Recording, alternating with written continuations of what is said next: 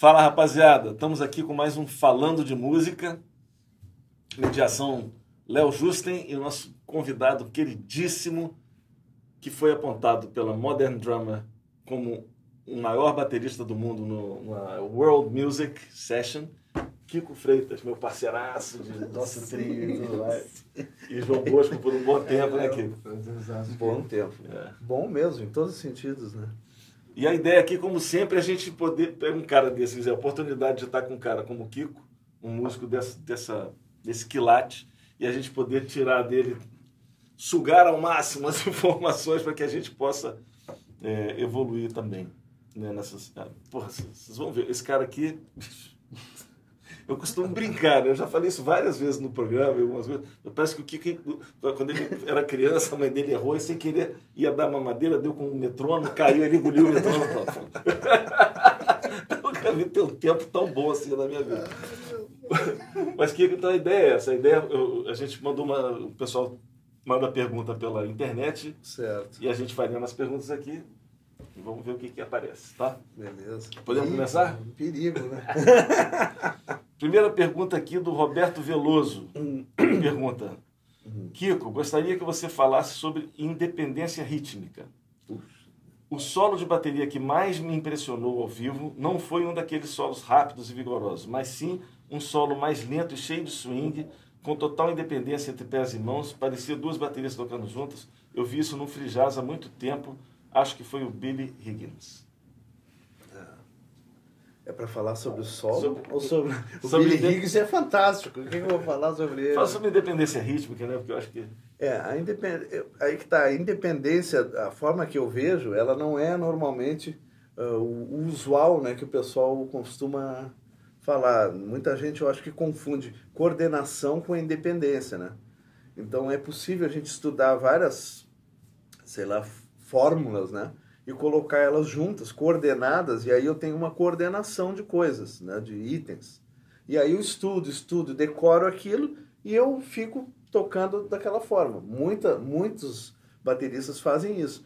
O que eu acho mais interessante é a independência, ela tem que partir do centro interno de ritmo, que seria a voz, né? Isso eu sigo os passos de um cara chamado Gary Chester, que foi um livro que impactou minha vida, assim, que ele diz que não adianta você só ouvir o metrônomo ou qualquer fonte externa de tempo. Né? Claro que a gente nunca vai ter o tempo metronômico mecânico, mas a gente pode introduzir o tempo interno e, de acordo com o feeling da música, a gente tem um tempo mais preciso ainda do que o metrônomo, porque ele segue a fluência do pulso daquele, daquela música Olha só.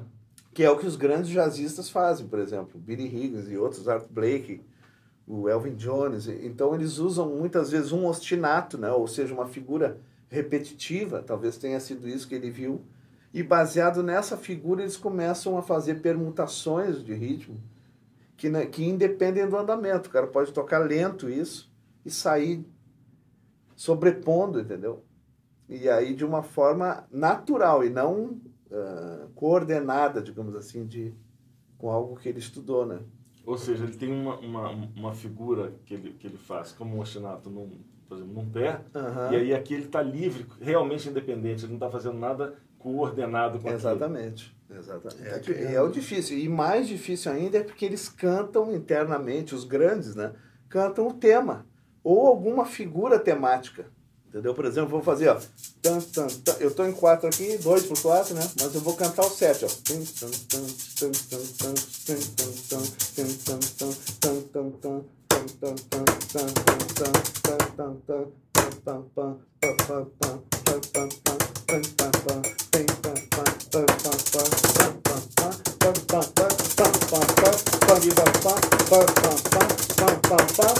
E volto para o centro daquela melodia. Uhum. Só que ela não está em lugar nenhum que eu possa enxergar. Aqui, tan, bateu com a mão direita. Então, tan, tan, tan. O cara não está fazendo isso Aham. coordenadamente, entendeu? Ele está independente. Aí é o, é o mais, mais, mais complicado. Isso aqui tem a ver com isso? Se eu sou lá, por exemplo, a gente estava falando do cravo e canela. Se eu pegar aquele tema e ficar. Vamos dizer que eu fique naquele looping, né? Aí vou agrupar, vou começar a fazer uma ideia de cinco nisso. O solo todo vai ser em 5, vamos dizer. Lento, ó.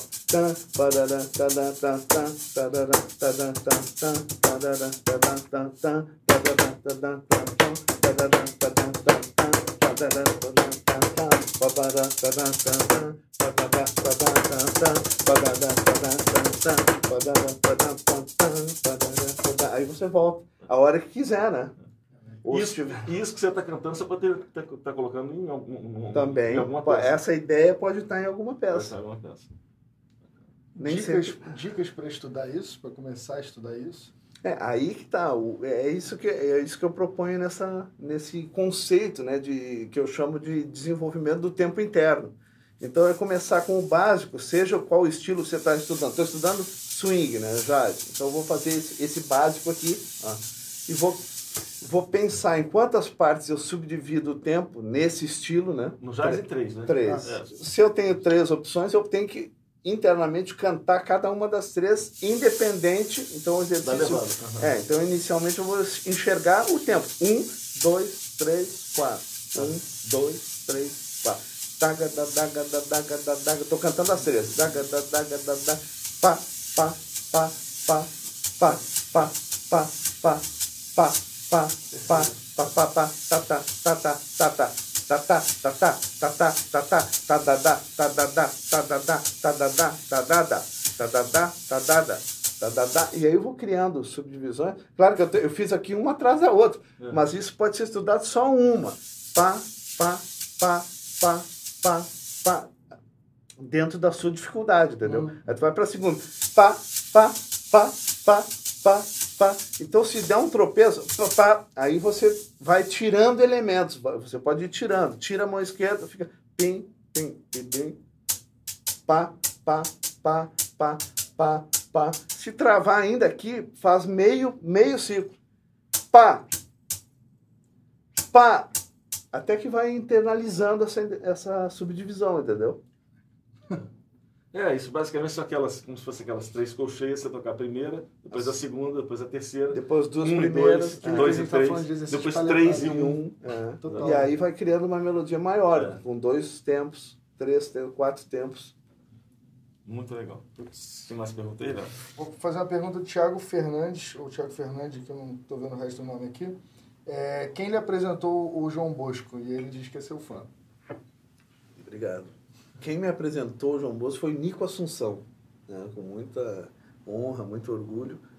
E, aliás, o Nico foi insistente assim com o João. Até o João me escreveu um e-mail ultimamente dizendo, relembrando essa história. Que o João ia gravar uma música para o songbook do Chico Buarque. E aí ele ficou o Nico ficou dizendo, não, mas tem que ser com bateria essa, porque não sei, né? Eu estou imitando um pouco a voz do Nico. E essa música tem que ser com bateria. E não era para ser com bateria, era só trio. É, guitarra, baixo e violão. Uhum. E o João ficou com aquilo. Ele falou, tá, então vamos chamar a bateria. O João falou, tá. E ele falou, tá, só que ele está em Porto Alegre. Falou, pô, mas aí né, tem uma passagem, tem tudo isso. Ele falou, não, mas tem que ser ele, você vai ver. Então o Nico foi assim insistente e aí eu vim para fazer essa gravação e desde então fiquei. Ficou na banda para sempre. Tá há é. quanto tempo já? São 20 anos já. Já tem 20 anos. 20 então. anos. Caramba. Nesse ano fez Eu te lembro quando é que eu comecei a tocar com o João Bosco. Eu comecei a tocar talvez um ano antes de você, ou mais ou menos um ano antes de você. Foi o Nico também? Que, que ano? Foi o Nico, foi o Nico também que me chamou para tocar com o Foi ele também. É, o Nico era um agregador, é, né? Totalmente agregador. E hoje eu vi uma foto dele no Facebook, que a Mariana, a filha dele, botou no hum. Dia dos Pais. É, é, foi muito legal, cara. Eu vi, lembrando do Nico. Aquela figura ali, falei, nossa, que é. figuraço, né, cara? Muito jovem, né? Eu lembro quando o, o, Nico foi no Sul, foi tocar com, com quem foi? O irmão o Vitor Ramil. Vitor Ramil. É, aliás, o Vitor Ramil é responsável por eu ter conhecido o Nico. Então o Vitor também faz parte dessa, é. dessa cadeia, né? Eu lembro que o Nico chegou aqui no Rio de volta e ele falou, Nelson, Nelson eu conheci o Batera, o cara. Era você. Ó, tem uma pergunta aqui que, que eu acho que é a mesma, você já respondeu, cara. Dicas para desenvolver a independência dos membros. É, quem perguntou isso é, Foi o Léo Justo, então. Então não vou nem. Eu tô quieto Léo, eu tô... porra. Você. Não, mas Não, mas eu acho que a minha pergunta é diferente. É. Porque, tipo assim, é, eu, pelo menos, É. eu, eu sou um baterista frustrado, né? E aí eu tenho muita dificuldade de coordenar, porque às vezes eu consigo fazer coisa com o pé e coisa com a mão. Agora, juntar as duas coisas eu não consigo. É, E mas aí você, é- você mesmo falou coordenar. Uhum. A tendência é decorar um movimento e usar ele em, em ordenação conjunta, ou seja, coordenando Uhum. com outra coisa. E aí é válido também, mas não é o que eu considero independência, entendeu? Então, por exemplo, o mas você falou. dos membros, então eu pegaria tudo isso aqui, ó, que a gente viu no exemplo anterior, eu estou cantando pá, pá, pá, pá, pá, pá, pá, pá, pá, pá, pá, pá, certo? Aí eu vou passar isso pro pé esquerdo. Ó. Pá. Primeira, junto com a voz. Pá, pá, pá, pá, pá, pá, pá, pá, pá, pá, pá, pá, pá, pá, pá, pá, pá, pá, pá, pá, pá, pá, pá, pá, pá. Então aí tu está trabalhando o que eu chamo de independência cruzada. Mas a voz está sempre junto. E aí tem mil outras formas. Né? Eu, vou, eu vou deslocar ali, ó. Ah, vou- é difícil. Pá, pá, pá, pá, pá, pá, pá, pá, pá, pá. Aí eu tô fazendo uma terceira. Tatu, tatu, tatu. Aí tu começa Aí o cérebro começa a dar uma musculação é cerebral. né? É, aí e tu inverte e isso, ó. Pá, pá, pá, pá, pá, pá, pá, pá. Aí eu vou junto com ele. Então tu vai fazendo esses jogos, entendeu? Entre. Isso é bem, bem bacana. Isso aí dá Bem um... bacana mesmo. Gasta Porra. caloria, né? E, por exemplo, é, é perigoso pro joelho no chão também. O cara fica. Estudando com veemência. Então agora eu vou fazer a pergunta do outro cara aqui, que é o Gui Cenerini. Ele Pergunta sobre essas baterias novas eletrônicas, da Caos Pro, Ibanez, etc. Elas são bacanas? Essas marcas, casualmente, eu não conheço. Mas eu era um cara que tinha muito preconceito com bateria eletrônica. Eu achava que não tinha nada a ver, não tinha, né? A dinâmica até que eu conheci uma bateria chamada Mark Drum, que é da Mark Bass, daqueles Ah, amplificadores. Bass, é, eles me deram duas e eu nunca vi. Infelizmente ela descontinuou, saiu, era um instrumento muito caro, mas o que eles fizeram tinha quatro piesos em cada tambor, entendeu? Então o nível de sampleamento era absurdo e, e a dinâmica você fazia pintava tudo isso até morrer, não é aquele negócio prrr, e parava o eletrônico, né? Meio não humano, né? É, então eu comecei e, também foi um aprendizado para mim, porque eu vi que eu tava com um preconceito que eu não podia ouvir falar, né? Bateria eletrônica, não.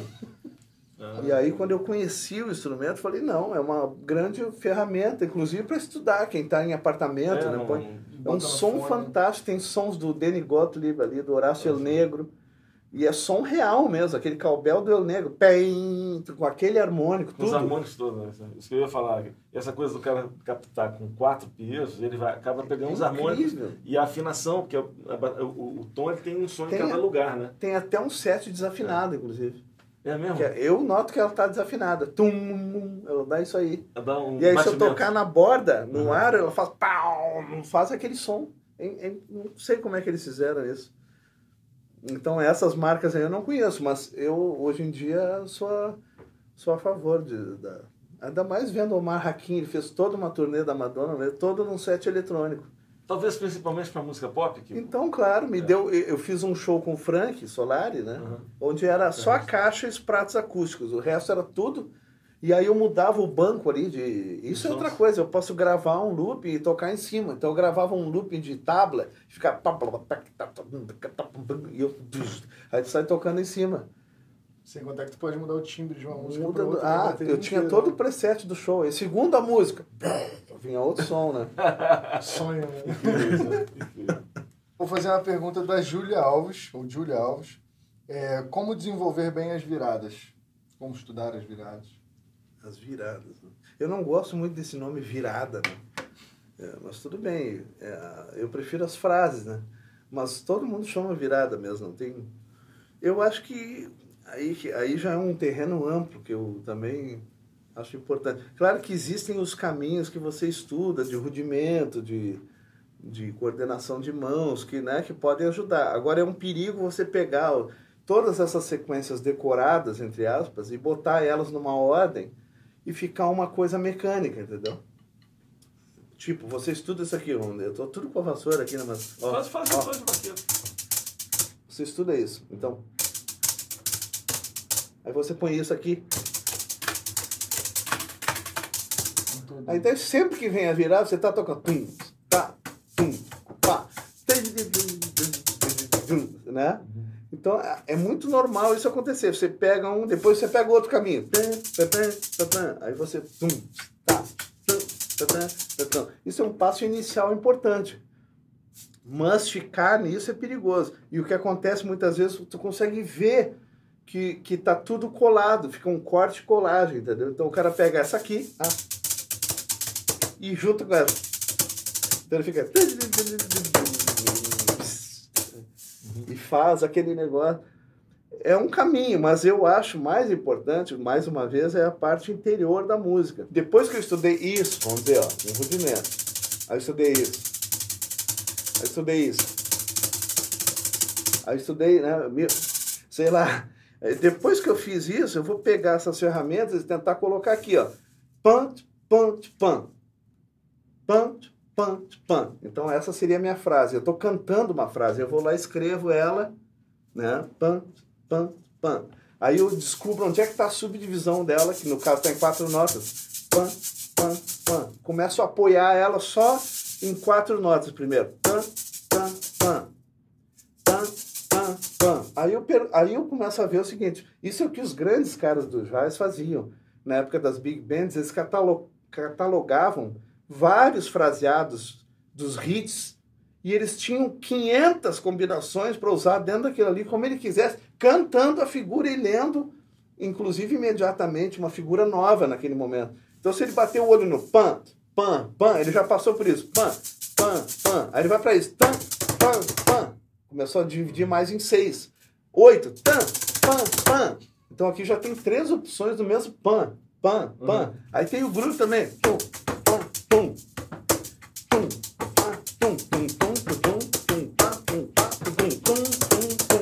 Aí tu começa a cantar as coisas e, de tanto fazer esse trabalho, a, a, todo aquele vocabulário que você tem já vai saindo automático.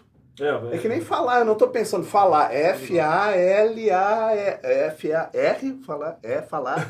eu não penso nisso. A gente está falando. Isso, né? a, gente a gente já falou isso aqui, todo, todos os instrumentos funcionam do mesmo jeito. Incrível. Impressionante, cara. Mas é isso. Então, Aí eu vou chegar, vou dizer alguma coisa. Então, pam, pam, pam. Peguei aquele início, né?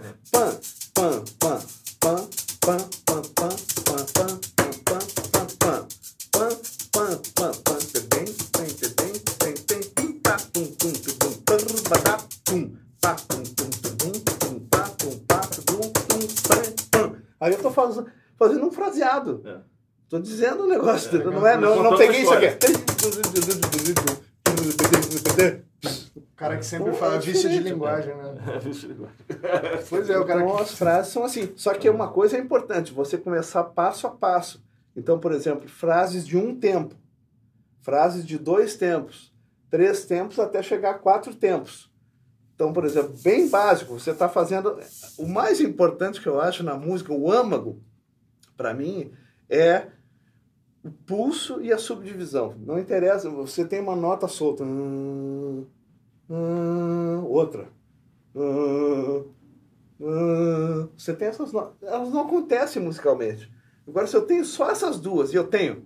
Pum, pum, pum, pum, pum, pum, tum, tum, tum, pum, pum, já, já ficou algo musical. É, então, é, dentro do pulso, quando eu estabeleço um pulso e uma subdivisão, já começa a ideia musical.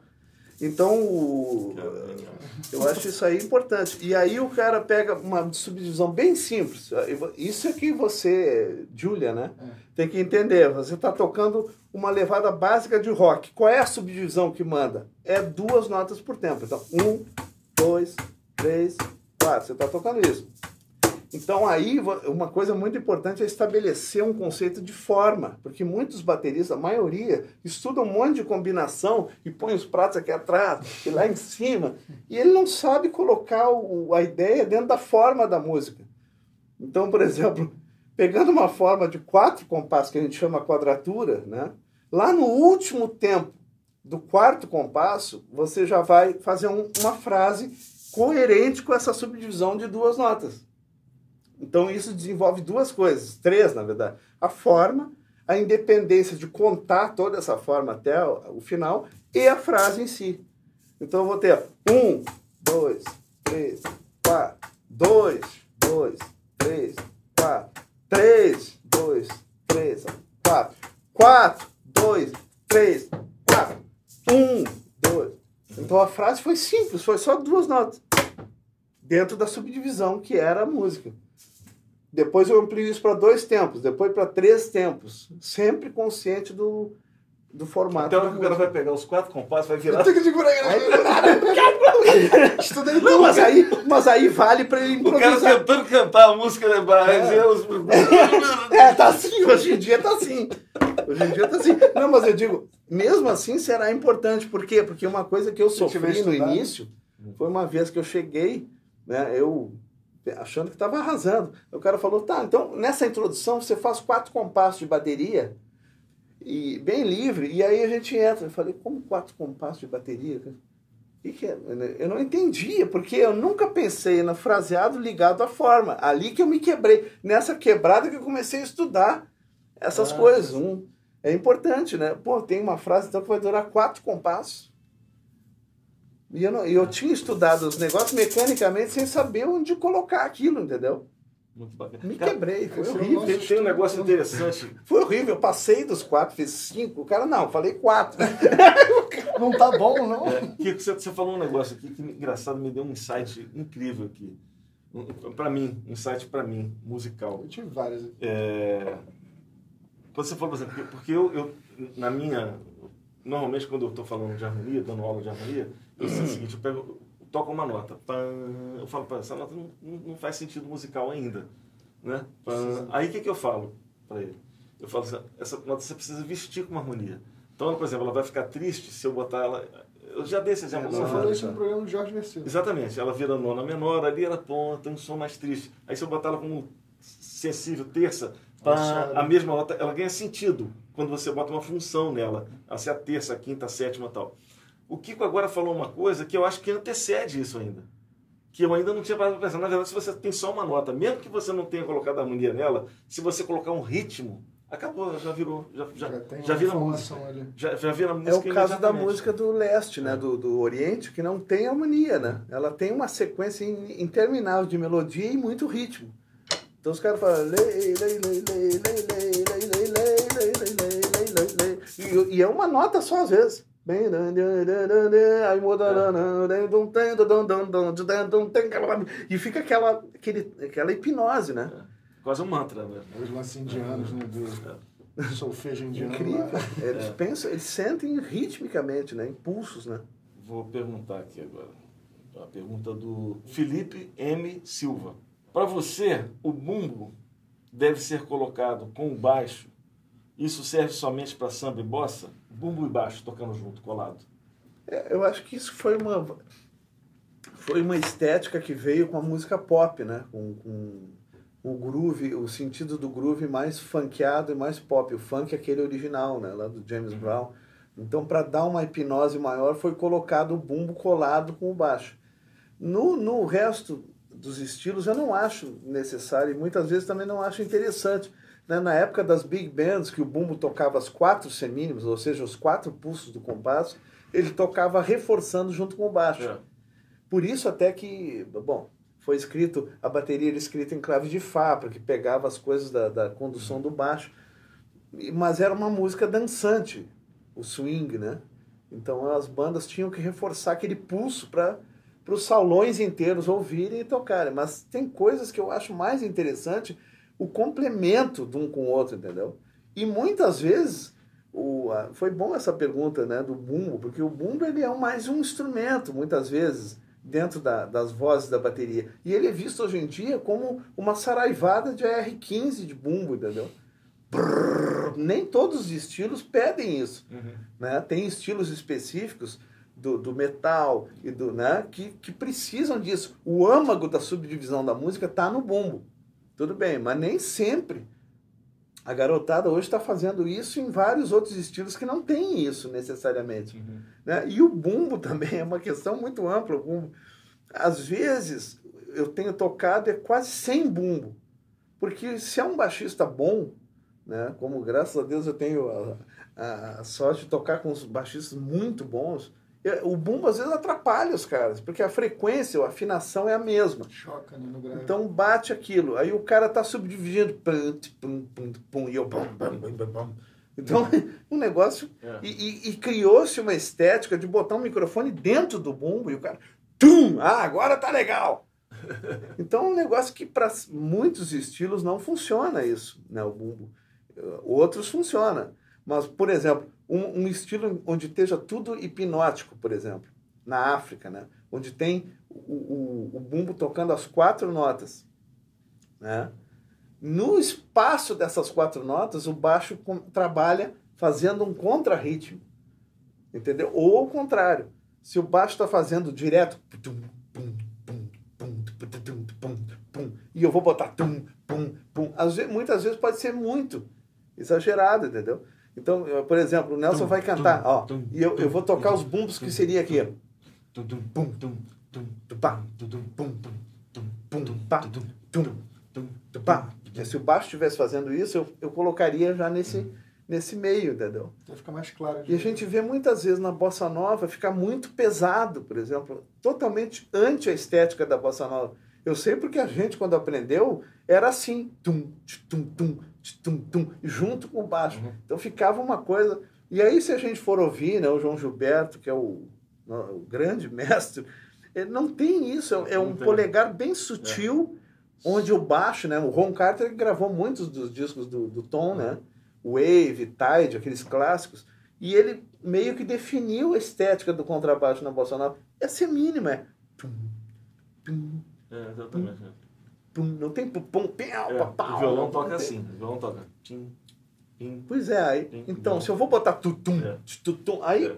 então, muitas vezes, hoje em dia, eu toco quase na uma sombra de bumbo, que até os técnicos, que me perdoem, os técnicos de som, mas eles querem, estão achando que eu estou ficando velho e não tenho mais pressão de bumbo. E é, acontece isso, é uma pergunta ótima. Aí o cara aumenta o bumbo. Aí eu estou tocando leve, mas lá na frente está saindo bum, bum. Aí quando eu dou um acento pode, na né? música, derruba o, o lugar, Você entendeu? não pode nem ter dinâmica, porque. Então, isso é importante. Né? Como é que os caras tocavam antigamente? Isso é outra questão. Como é que os caras tocavam? Podia ser até junto com o baixo. Mas como o bumbo entrava só pelo over da bateria, ele não incomodava, não chocava, porque ele entrava pelo ar, entendeu? O, o som se propaga no ar.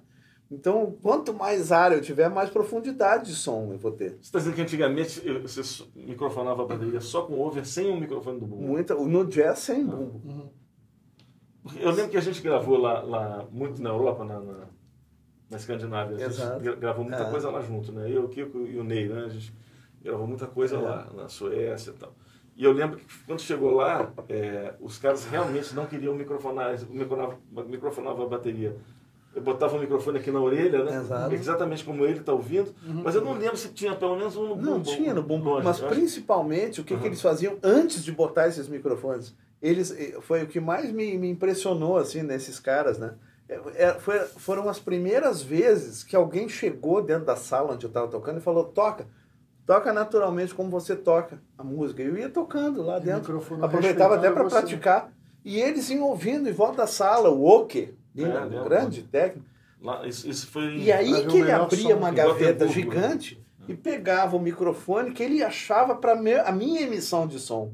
Ele não adequava você ao. Claro que ele entendia também que aquilo não era 100% jazz, né? É, tinha uma coisa que exige música um grave, exige uma pulsação. É. Então ele escolheu coisas que ficaram, ao meu ver, naturais dentro do, do estilo, né? Isso é engraçado que o bumbo e o baixo, né, eu trabalho muito com mixagem, né? E na mixagem você tem que escolher quem é que vai ser o, o, o grave naquela frequência. É, Se o bumbo está em 100 Hz, por exemplo, você vai no baixo e deixa um vale em 100 Hz. Porque se eles vierem no mesmo 100 Hz, você tem over bass, sabe? Ah, tá. Aí você acaba limpando a equalização para deixar um ou um ou outro respirar. E que é mais importante tá limpar os hertz da execução. Aí Sim. que eu te respondo para ele, né? Eh, Não adianta limpar todos os hertz e o cara continua executando. É que nem tu vai, vai fala uma coisa, né? qualquer frase sobre boom. Ô, Agora eu então, vou, é o, o bom. eu É, acho- Agora eu vou falar o boom. Então não dá. Se eu colar todas as notas que o cara tá fazendo, não tem espaço, né? O cara vai fazer tudo bum bum bum. Tô atento. Às vezes é melhor tirar o bumbo. Aí você cria mais em cima, na parte superior do kit, e deixa o bumbo, a frequência ao, ao sabor do baixo, né? Cara, Inclusive, às vezes é difícil também, só, só puxando mais um pouquinho desse assunto aqui, às vezes é difícil, eu lembro quando a gente também chegou para tocar em algum lugar, que você pede a bateria, você- o Kiko manda sempre qual o kit que ele gosta, assim, aí de repente o cara chega lá, não é o kit que ele pediu, aí o cara bota um bumbo 20, É, esse 5, é outro 28, problema. É. 30, aquele É, bumbo, muda o estilo Aí você, qualquer que você encosta no bumbo, Não, ele não, faz não um dá. som gigantesco. né? O Kiko não, bicho, eu quero o bumbo 20 ou 22, não sei que É bumbo muito, você isso é quer. muito difícil. né? Bumbinho 18, por favor. É, e aí vem 24. fazer a pergunta do Matheus LPS97. É, qual seria a formação de banda dos sonhos para você? Você já tocou em algumas, né? Já. Imagina, ele ele tocou uma banda que era ele, o Frank Gambale, o Nico Assunção e o Luiz Avelar. Essa já é uma Essa das já era uma das sonhos. Qual o sonho, né? Tem vários sonhos. Ah, é difícil. Agora mesmo eu toquei com o Patitude e John Beasley. John Patitude, para mim foi um, um paraíso, assim, na sonoridade, essas questões que a gente está falando, né? De, parece que tudo é compreendido, né? De uma forma... é, mas eu queria muito ouvir o, o, por exemplo, Elvin Jones, né? Tocando com o Patitude. Eu, eu nunca vi isso com John Patitude. E, e no piano, o John Beasley, por exemplo. Seria um trio incrível. O Fiusa Music está perguntando aqui. Kiko, assisti um vídeo seu é, brincando com um baixo antigão. Você costuma passear nos graves? Ah, eu adoro, né? Eu, eu, eu comecei, na verdade, antes da bateria eu tocava baixo, né?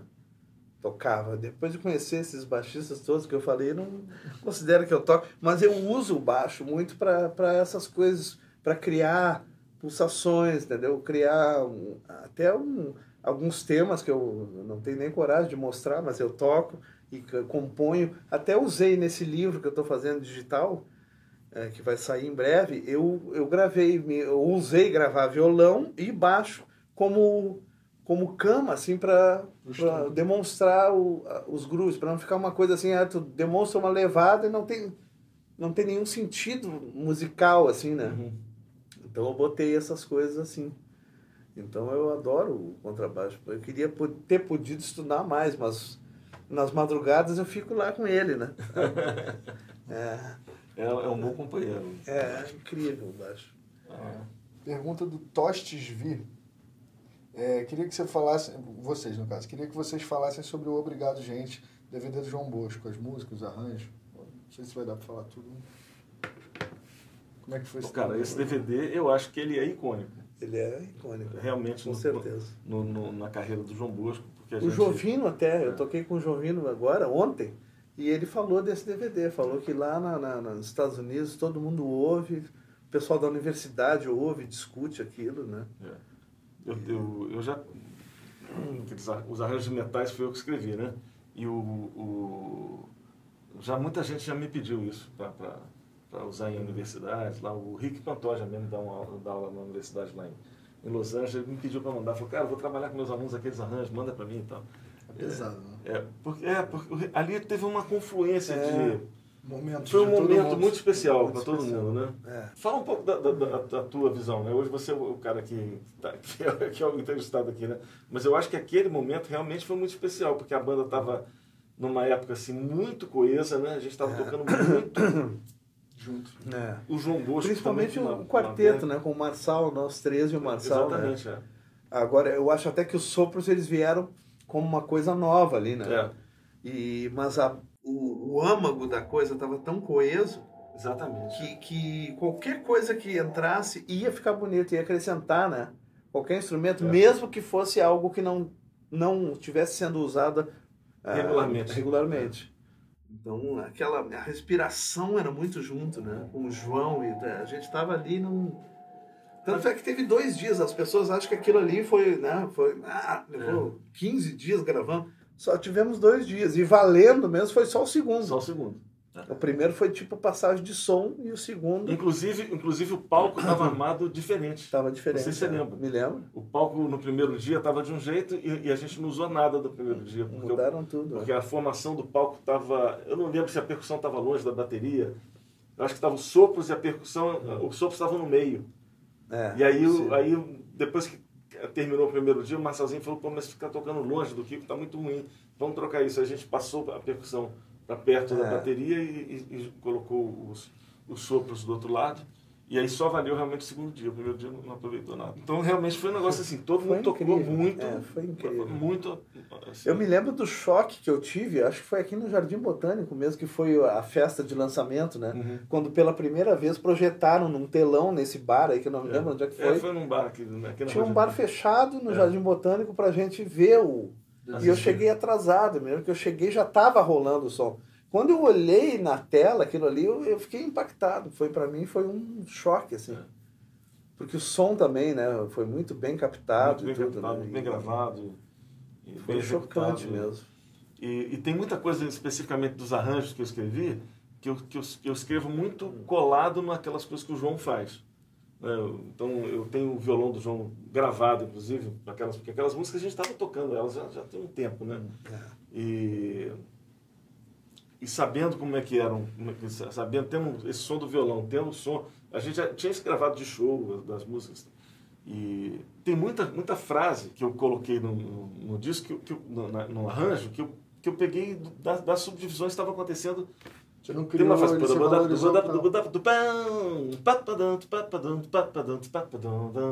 Isso tudo eu peguei do que estava. Se, se, se você ouvir sem isso, você vê que isso aí já está rolando ali. Eu só fiz só valorizar aquela, aquele, aquele lance. ressaltou, né? Ressaltar. Obrigado, gente, deveria ser obrigado, João, né? Por ter nos proporcionado aquele Total, momento da música ali, né? Total. Foi. Aquilo ali eu- Não só para vocês, mas para todo né? mundo que, Pois que é fã. né?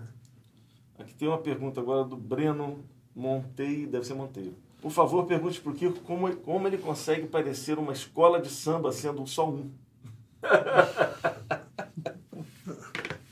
Como é que eu. Não Pergunta Não, que eu, é, é, primeiro, para falar disso, eu tenho que falar do, do meu grande amigo, né, meu irmão de ritmo, Armando Mansal, né?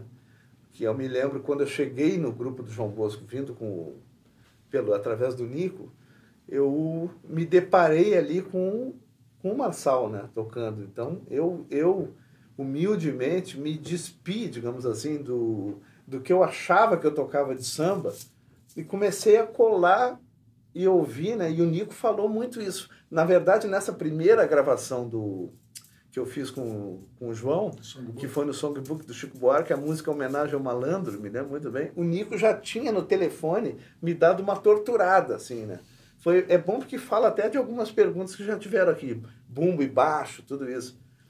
E ele falou, bicho, eu tô cansado de baterista que, que fica colando o bumbo na minha frequência, bicho, eu não tenho espaço para eu quero e o Nico gost- né ele É. tinha uma ele tinha uma onda que ele botava o polegar no grave lembra disso? E ele desenhava embaixo ele usava as seis cordas desse jeito. Embaixo parecia um, um contracanto e em cima né? E aí se eu ficasse tutum tutum ele ficava muito brabo com isso. E eu quebrando a cabeça em casa e ele cantava umas levadas.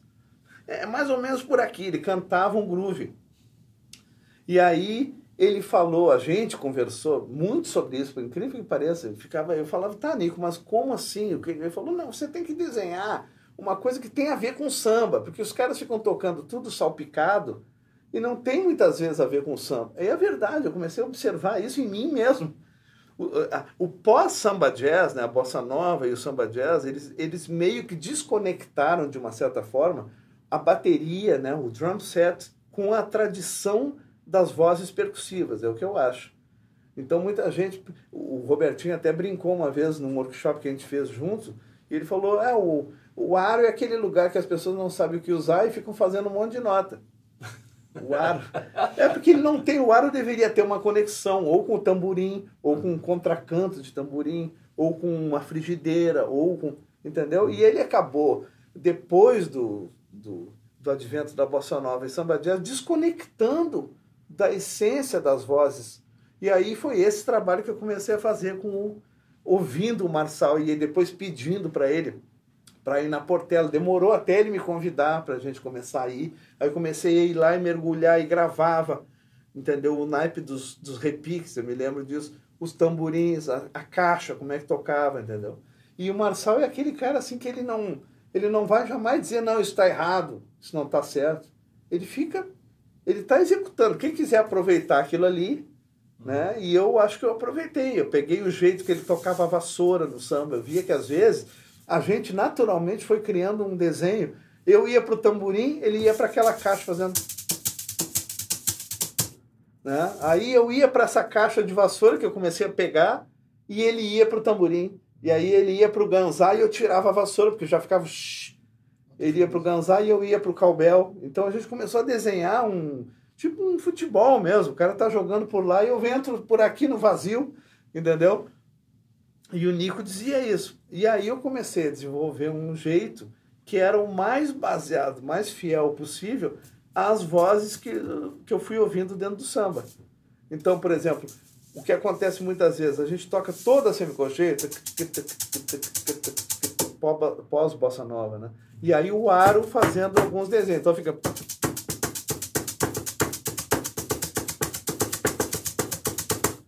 Tudo bem. Agora aqui tudo está conectado à, à mão direita. Então é o que eu chamo de semicolcheia drive. A semicolcheia está dirigindo e o resto está meio que entrando em cima, não necessariamente independente, coordenado.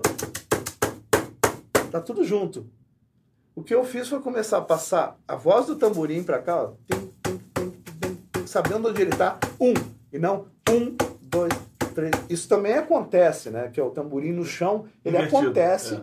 mas eu considero o âmago da música brasileira o tamborim aéreo.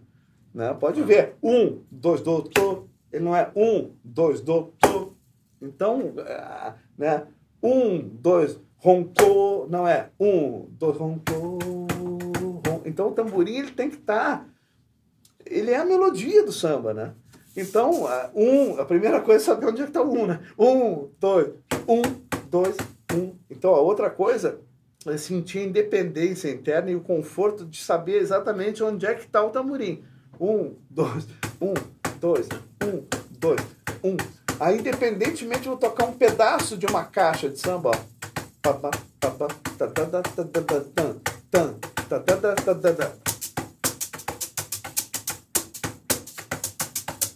Aí eu vou cantar em cima disso, ó. Bum, bum, bum, bum. Agora.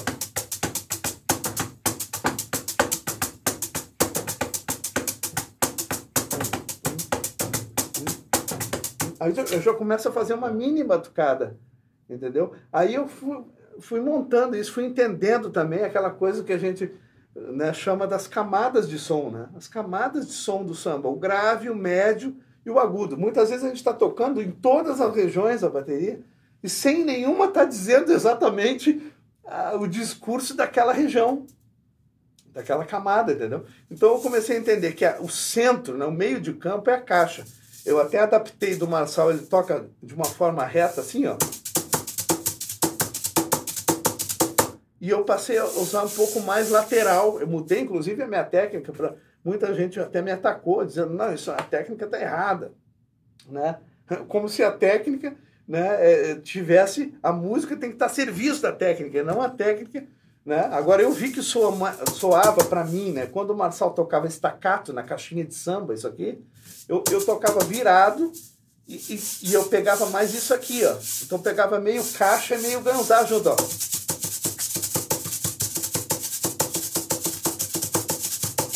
E o outro. Então dá uma soma incrível. É, e isso é o meio de campo para mim. Né? É, o, é, a, é o âmago da subdivisão. a pulsação vai estar no bumbo, certo? E aí eu comecei a ver essa digitação. Aí é uma, porque é uma longa resposta, né? Mas eu, eu, eu comecei a ver, ao invés de tocar, uh, digamos assim, toque simples na linguagem da bateria, né? Single stroke, que seria esquerda, direita, esquerda, direita. Eu comecei a usar esse movimento aqui, ó. Porque eu vi no repique, por exemplo, se eu ver o cara tocando repique, ele não toca assim. Ele não fica batendo o repique, cada nota controlada. Ele Deixa, Claro que isso aqui deixa não é um repique, né? Deixa bater pra repicar. É por isso que é repique. É. Então ele dá um arremesso, ó, e eles até tocam assim, né? Então, ó. Então, é daí que veio isso. Quer dizer, são três rebotes, ó, e um tapa. O tapa eu, to- eu uso com o dedo.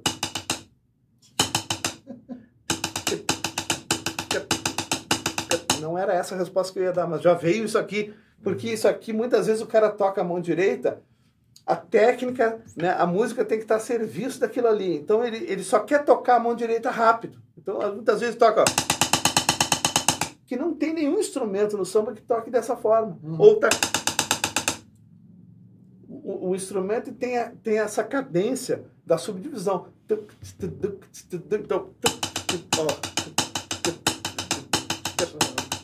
Já soa samba em vez de.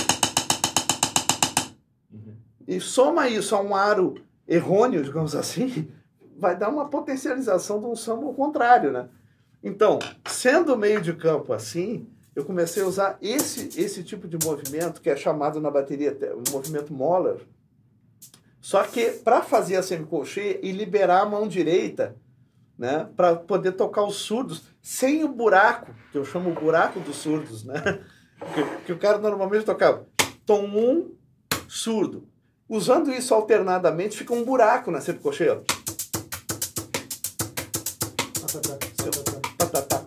fica quase candombe, entendeu? Agora, se eu usar essa divisão aqui, ó, subdivisão, ao invés disso aqui, eu usar isso aqui, ó,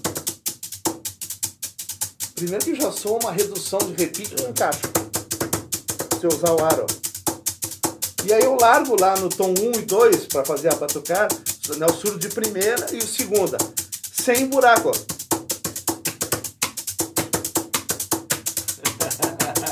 É um detalhe. E o pé entra no terceiro, ó.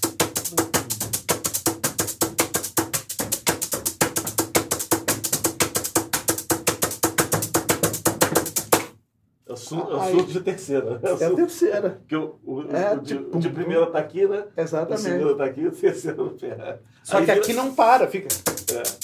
com Aí essa. vira a escola de samba completa.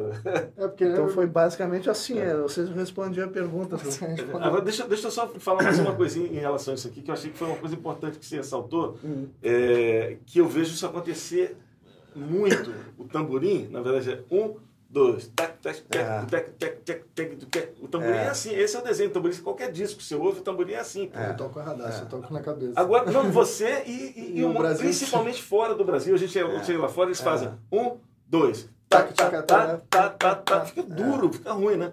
E aí, é, eu fiquei falando de uma vez, um dia eu estava conversando com, com um cara lá na Suécia, Hum. e ele falou para mim, não, mas aquela introdução do... do, do, do. É. É assim, eu falei, pô, tudo bem, a introdução é assim, mas quando a música entra, É. Brasil. É. É, mas é- Sai, né? Aí quando a música entra, não tem jeito. O que eu penso assim, eu acho que lá pra fora, esse, essa, essa introdução aí do. Isso, é do. Ari Barroso, né? A música do Ari Barroso, o arranjo é do Inhata, do, Certo, do Radamés. é. Então eu acho assim, eu acho que essa introdução, de uma certa forma, levou as pessoas. Foi uma, uma ideia que ele teve de fazer aquilo ali, ao contrário, para sei lá para quê, não sei se ele é Não, mas mais- ele existe esse tamborim no chão, né? Sim, existe. você pode fazer. Eu acho que uma arranjo. grande confusão que aconteceu, na minha opinião, né, foi após Bossa Nova. Como na Bossa Nova houve um minimalismo do samba, né, o tamborim, toda aquela riqueza daquela síncope enorme do tamborim, ele foi, foi colocado numa janela pequena, Uhum. Foi ficou minimalista. tchan, tchan, tac, pac, tcá. e, e se cria, claro, um desenho de aro em cima disso. Mas basicamente ele está no chão. É. E se você está tocando a bossa nova, tem que estar no chão, porque senão parece que eu estou no samba e os outros, né? É, tudo bem. Agora, eu acho também que existe a questão chamada o riff, né? Tem o ritmo matriz e existem riffs. Sim. Então, se o cara tocar um riff assim, tchan, tchan, tchan, vamos dizer, e eu tocar pac, pac, pac, tac, tac, tac, tac, tac, tac, tac, tac, tac, tac, tac, tac, tac, tac, tac, fica bonito. Uma figura tá no ar e a outra tá pim, pim, pim, pim, pim. Tem um exemplo disso aí, claro, no Bêbado Equilibrista com a Elis Regina. Com certeza. Exatamente. Quando ela faz aí o César Camargo Mariano, tem uma hora na música que ele faz. Tchan. É, é, é, fica aquele riff conjunto, né? Fica o riff, todo mundo é. tocando, esse tamborim invertido, no chão, né? Esse. Como é que é essa parte da música mesmo? É? Que chora. Mas ela tá, ela tá cantando sincopado. É, Ela canta sincopado. Claro. E a rapaziada tocando no chão. Aí, foi, aí um efeito que o cara quer fazer durante, sei lá, Ah, 8 ou tem- 16 compassos. É um efeito surpresa. Terminou aquilo, volta É. no tac, tac, tac, tac, tac, tac, tac, tac. É. Pô, senão não, não tem jeito, né? não daria nem pra cantar a música. É incrível É. isso, né? Uma coisa muito séria. O problema é o seguinte, quando o cara tem consciência, né? De onde é que está o tamborim e ele quer fazer um efeito tocando o tamborim invertido, que eu chamo, eles chamam esse aqui de invertido. Um, dois, um, dois, um, dois. é Eu chamo esse o central. Esse é o tamborim. O invertido para mim é pá, pá, pá, Claro. pá, E isso tem que se entender o seguinte, que é uma conversa no fundo. É, Na matriz lá da África é um diálogo. Então o cara, aliás, quem toca bem, se você olhar o Marçal tocando, tem um respiro no tamborim dele na segunda parte do. É que, é que hoje em dia os músicos não pensam nisso. Aqui sempre tem duas partes, entendeu? Aham. Tem a pergunta e tem a resposta. Aham. Então a pergunta é aérea. Eu nunca vi uma pergunta. Faz uma pergunta qualquer aí, não. Dessa, vocês fizeram tantas. E aí, né? Kiko, tudo bom? Ó, ele Pra parou cima, lá no né? agudo. Aí eu vou responder, pô, tudo certo, Nelson. Ó, agora eu não vou dizer, tudo certo, Nelson? Aí ele falou, ih, o cara não sabe se está tudo certo. tudo bom, Kiko? É, ou, ou, se o cara fizer a pergunta, aí tudo bom.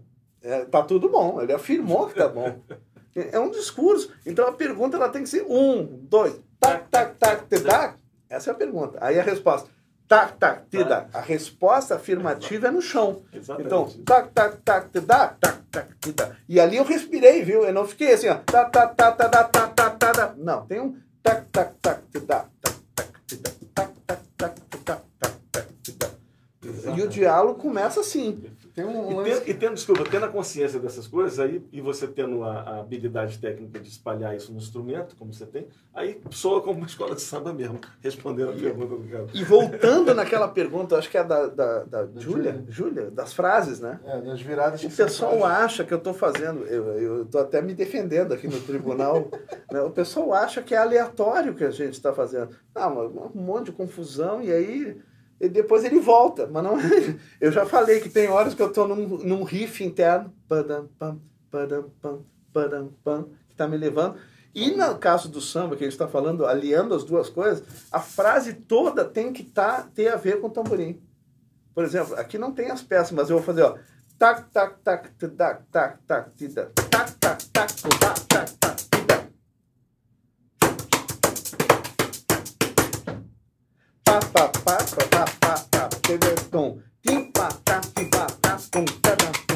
Eu já estou fazendo fraseado. Tim, tum.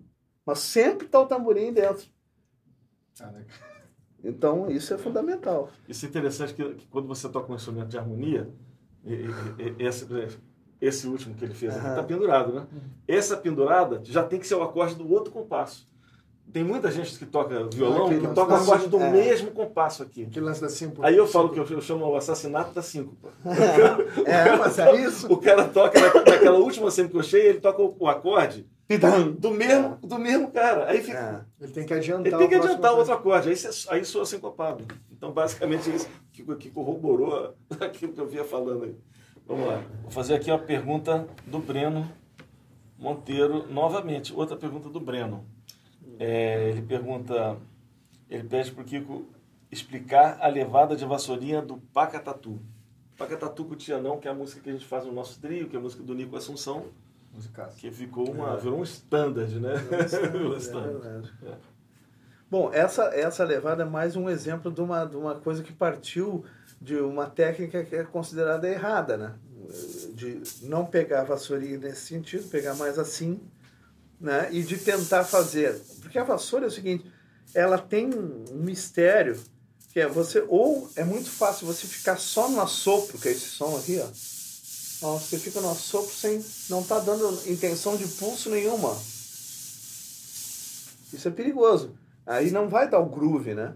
Porque o groove, isso é uma coisa também importante. Todo mundo fala em groove. Não, o groove. Ah, eu sou, eu sou do groove. Aí eu pergunto, eu tenho perguntado para as pessoas, eu que pergunto, o que, que é groove? E as pessoas não sabem dizer. Não, o groove é. O groove. Ninguém diz o que é o groove. Aí eu fui, eu, eu, eu mergulhei no groove. Por exemplo, aquele acidente terrível que aconteceu com a TAM em São Paulo, lembra do avião? aquela tragédia que ele foi pousar com chuva e passou reto no, em Congonhas, né? É, eu não consegui ver. A causa, tu chegou a ler a causa do laudo final sobre, sobre isso? A causa do laudo, a main, né, a principal causa foi falha de grooving. Porque a pista não tinha a ranhura, aquela, aquela ranhura que tem que ter para a água ah, escoar mesmo. e para o pneu ter aderência, tem que ter grooving. Então o groove é algo que tem que ter aderência, tem que te grudar no, no, no, no, no chão. É, fora isso, ele tem que ter uma hipnose, também quer dizer essa palavra, o groove. Então, então ele tem que ser alguma coisa que tenha aderência, que grude, né? que tenha hipnose, né? que gere movimento. Tu vê que tudo isso tem a ver com, com esse coisa do groove. movimento, contraste tem a ver com groove. Se eu tenho só uma frequência, como eu estou falando aqui, não tem groove. Ó. Se eu colocar uma frequência média em cima desse agudo com o dedo, que eu uso médio, né? Aí eu vou ter isso aqui, ó. Já gerei groove, eu já dei uma aderência. Eu já não estou mais no ar só. Então já, já botei uma frequência de um pouquinho mais de, né? Agora, se eu usar mais essa frequência aqui, ó, aí eu começo a ter agudo, médio e grave. Claro que aqui é um pad em cima da mesa é difícil, mas olha, olha, olha a diferença disso aqui. Ó. Só o assopro. Agora, médio do dedo, lateral, errado, né? Digamos assim. Ó. E agora o grave.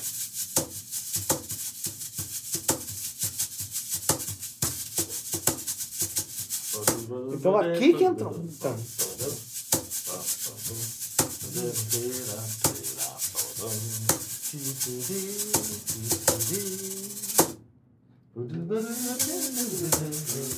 Então tem essas três frequências. Mas também eu, come, eu uso às vezes, aí são três variações. Essa é uma, a outra é, é, que, é que eu desenvolvi para tocar o choro, por exemplo. Com, aquela, com, aquele, com aquele aéreo do choro do.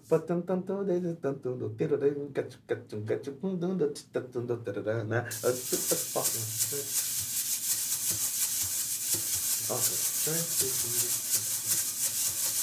Que é diferente disso aqui. Aqui tá mais pro samba. Mas aqui tem aquela aquela leveza extra do choro, né?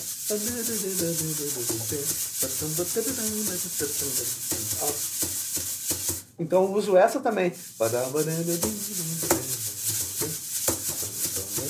Levando em consideração que o Pagatatu tem aquela coisa da subdivisão. Ele não é semicolcheia pura ele é meio swing feel, shuffle feel.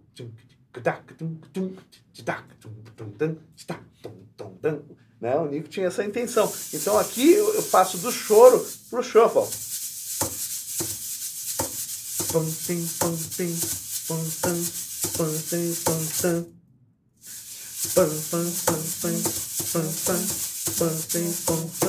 E aí, em cima disso, eu, eu uso a, a escovada também ampla tem, então, são três versões. Curtinho, mais redondo e aberto total. Que é a mesma do jazz, ó. Sim, a básica, né? Escovada básica, só que usando a, a parte B. Canta a parte B, Nelson.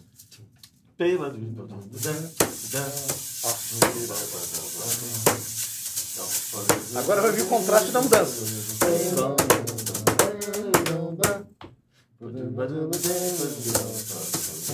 Aí volta para outra. Tem então fica... aí também, né? Tem pocket, né? Claro. E aí vai, vai usando as três, entendeu? Mas muda o colorido, mesmo aqui, né? Tu vem aqui, ó. Aqui tá curtinho, estacado. Deu mais ar agora, abriu mais. Aí parte B bem aérea, ó.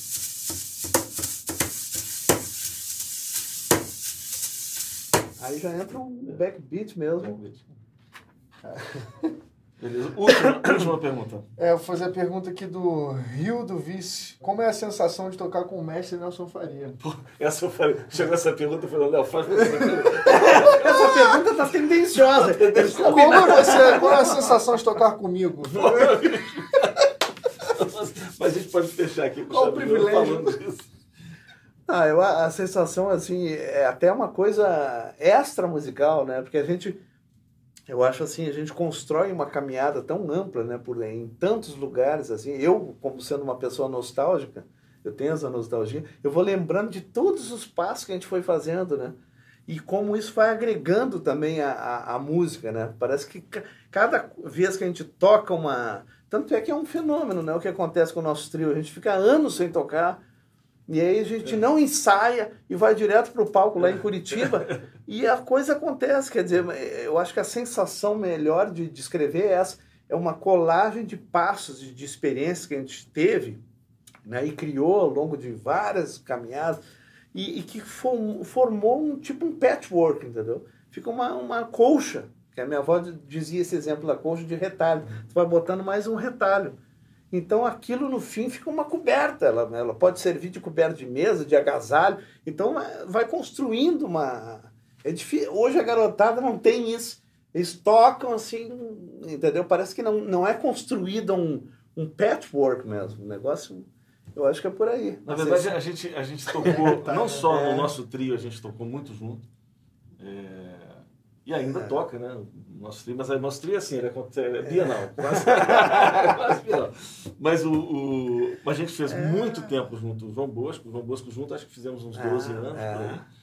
É, a gente tocou no trabalho de, de uma cantora na Holanda, que foi a Josi, na, na Suécia, que foi a, a Carolina. É, são muitas É, essas. A gente fez Fátima Guedes junto, a gente É. fez. Quer dizer, Essa o, história o João Bosco né? talvez tenha sido o, o, agregador o maior. agregador maior disso tudo, mas a gente trabalhou junto em incontáveis trabalhos. Então, acaba que você vai, vai se conhecendo, né? E a gente também estudou muito junto, assim, por exemplo, eu, fazendo a turnê com o Kiko, toda hora eu parava, Kiko, me explica como é que é isso. Pelo amor de Deus, o que você está fazendo ali? Porque... Só que as aulas de harmonia ele escondia um pouco. Não, ca- Kiko, aí você vai sentindo. Isso aí. Aí ele pegava, tchan, tchan, tchan, entendeu aqui? ó? Tchan, tchan, tchan, tchan, tchan, tchan, tchan, tchan, tchan. Já é entendeu o que é tocar comigo, né? Essa guerra. E eu com a maior paciência, não. Pá, pá. É isso aí. Mas eu acho que, resumindo, a sensação é essa, né? De algo, eu, eu vejo assim como algo íntimo, né? É uma sensação de intimidade, de uma relação de intimidade, entendeu? Que é importante na música, né? Essa coisa de construir um caminho, né? E eu tenho visto, assim, com muito susto, até um pouco de preocupação, hoje em dia, por exemplo, todo mundo, né? Muita gente que eu não conheço, que eu não sei o que, que a pessoa fez, e muitas vezes não fez nada dentro da música, e que está ensinando outros. Isso eu acho uma coisa muito séria, entendeu? Tem curso é online de todo mundo. Aí, aí eu vou pesquisar aquele cara, eu me dou o trabalho às vezes, não, eu vou olhar o que que... O cara não saiu de casa, entendeu? Então ele está formando, hoje em dia é muito fácil isso. Segundo Tu apregoar uma verdade que não existe, que você não vivenciou, entendeu? É uma responsabilidade muito grande. Muito grande. Então, acho uma dica importante isso. Você é pesquisar, né? Quem fez. A gente sabe, né?